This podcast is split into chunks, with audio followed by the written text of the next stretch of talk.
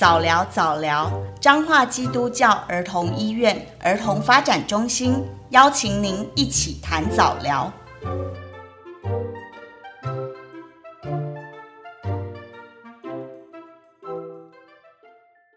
欢迎来到早聊早聊这个频道。这个频道是由彰化基督教儿童医院儿童发展中心所成立，由我们早聊专业团队陪伴大家谈早聊。我是今天的主讲人，我是彰化基督教医院复健医学部语言治疗师陈怡婷，我是复健医学部的语言治疗师卓嘉怡。那我们今天要讲的主题是语言治疗是什么？那卓老师，语言治疗是什么啊？老实说，语言治疗真的是一个相对冷门的一块医学领域啊。在我踏入医学院之前，也对这一方面一无所知。那首先先来解释一下什么是语言治疗。那其实语言治疗就是借着治疗师所设计的活动与练习，来帮助有沟通或吞咽障碍的患者来改善他们的沟通技巧或吞咽功能，使他们能更有效地与别人沟通和安全的吞咽与进食，生活品质得以提高。那所谓的沟通障碍指的是。任何会影响到个人有效在对话中的理解、表达或语义清晰度的障碍，以至于影响到他人的沟通的能力的障碍。那此类的迟缓或障碍的类型呢，可能从简单的讲话不清楚，到无法理解、听不懂别人所说的话，或无法正确且顺利的口语表达等，都包含在内。那所谓的吞咽困难，就像是食物无法顺利的从口腔进入咽部，再进入到胃里面。有些人甚至会出现呛咳的现象，那就是因为喉部肌肉的控制不佳，或是口腔协调不佳的问题所导致的。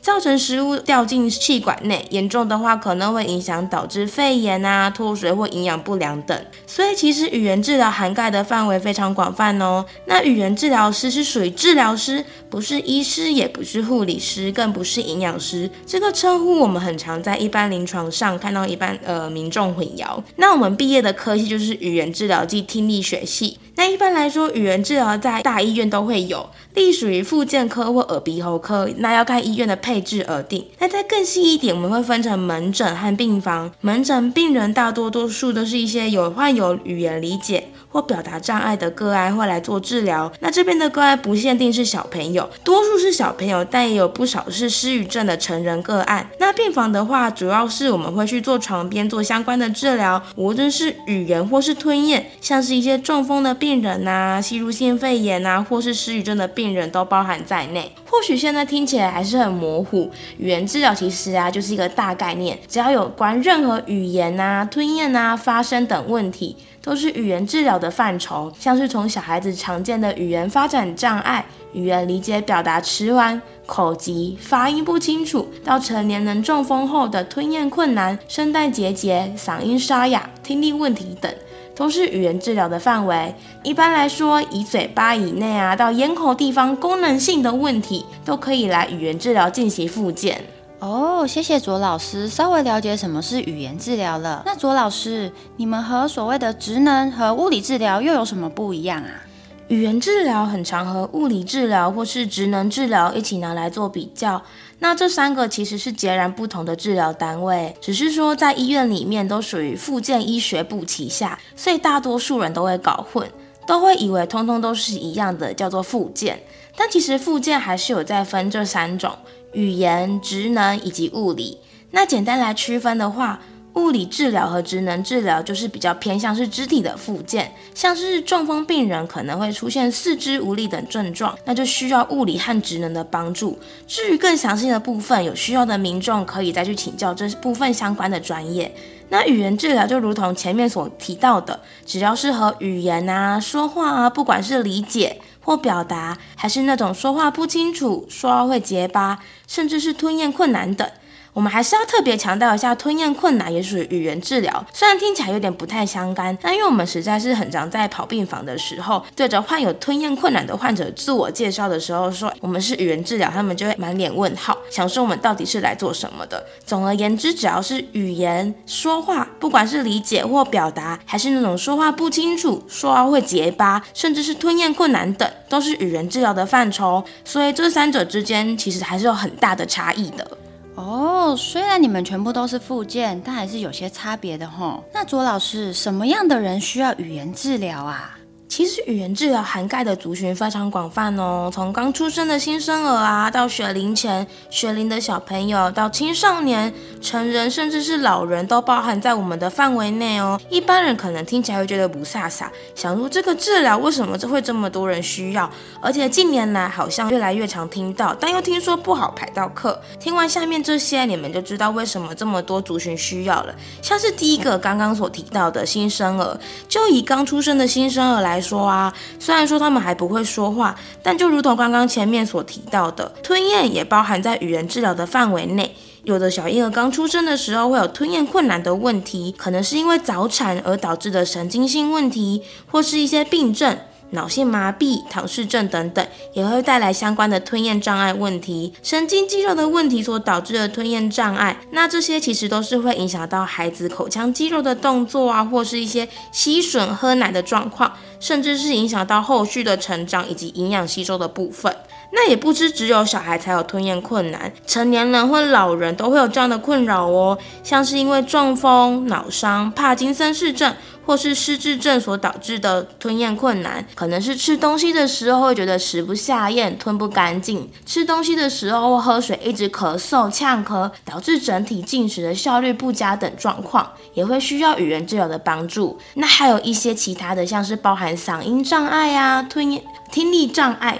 唇腭裂等等也都包含在内。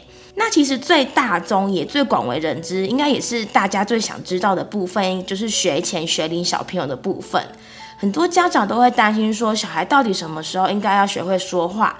什么时候开始要学会叫爸爸妈妈？什么时候开始会说双字词、说句子、到对话、描述等语言能力？或是孩子的幼稚园老师可能会反映说，孩子的语言能力跟同侪相比之下比较弱，又或者是大家都听不懂他在说什么东西，讲话不清楚，讲话会结巴，就我们所谓的大舌、臭奶呆这种，其实都是需要语言治疗这个专业。进一步的评估，或是相对后续的治疗。那其实接受语言治疗的患者啊，需要体验到说治疗的效果不是即时的，是需要患者的耐心啊，或是配合。那像是家长也需要协助，可能回家要练习，有些功课要带回家练习，或者一些谅解跟鼓励。有时候还是甚至要透过医师、学校老师、社工人员啊、心理师等专业人员的参与，才能达成完整的治疗。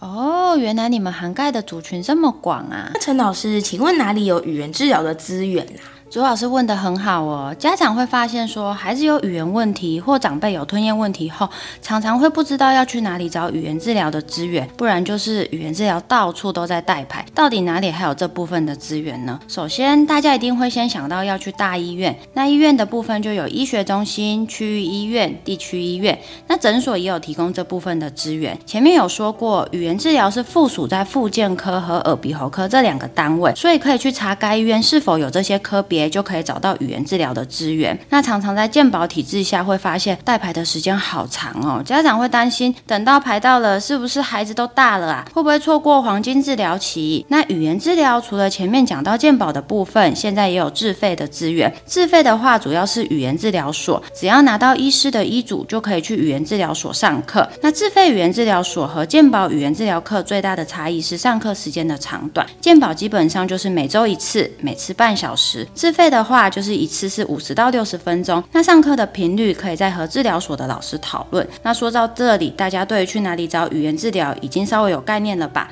那如果就以我们张机来说，如果家长怀疑孩子有沟通或吞咽问题，可以挂我们医院的复健科和儿童发展中心，会有医师转介给语言治疗师评估孩子是否有沟通或吞咽方面的问题。那如果有问题的话，就再排课。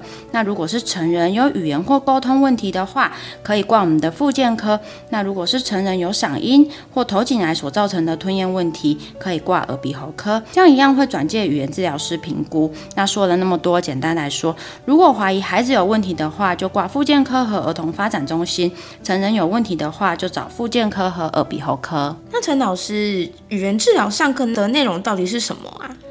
大家都会觉得啊，语言治疗师真的很神秘，都关在小房间，不知道在教什么，是不是就跟小朋友玩玩具、说说话、讲讲故事就结束了？就像我一个亲戚啊，他是职业军人，他因为声带的问题开刀之后有语言治疗介入，他一开始也跟我说，觉得语言治疗师工作很轻松，就叫他念念文章、唱唱歌而已，好像也不知道在干嘛。后来才知道，原来是透过这些方式让他练习正确不伤声带说话的方法。所以其实语言治疗博大精深，对于年纪较小的孩子，我们需要透过玩具来引导诱发语言。所以其实不单是玩玩具那么简单，每个玩具我们都需要想不同的玩法，以及透过这个玩具要如何诱发孩子的目标语句，都是我们语言治疗师养成过程中需要不断训练的。所以就像我们在采购玩具时，我们需要开始想这个玩具能有什么玩法，这个玩具能教什么，对我们来说是非常重要，而不单是看玩具漂不漂亮、好不好玩，这个玩具能怎么玩、怎么用，诱发哪些语言，对我们来说更重要。那对于年纪大一点的孩子，我们会透过绘本共读扩展孩子的语言能力，增进他的叙事能力。所以绘本的选择，我们也会依据孩子目前的语言能力选择对应的绘本。要诱发出孩子是单字还是句子还是叙事能力，所选择的绘本会有不同。那为什么语言叙事能力很重要？因为语言可说是学习的基础。孩子未来在学习任何学科专业上，都需要透过语言能力来学习。就像台湾常常在考数学应用题的时候，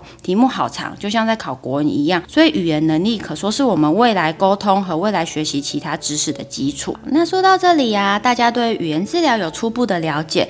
如果怀疑孩子或家中长辈有沟通和吞咽问题，都欢迎来找语言治疗师咨询。大家要记得哦。把握黄金治疗期很重要，三岁前啊是孩子的黄金治疗期。不过这并不包括讲话不清楚、超龄呆，超龄呆会到四岁才介入，这部分之后会再和大家分享，要记得再收听哦。那成人的话也有黄金复健期，像中风的话，语言和吞咽复健也要把握前三个月到半年的时间。所以当发现有问题时，尽早接受治疗，愈后也会比较好哦。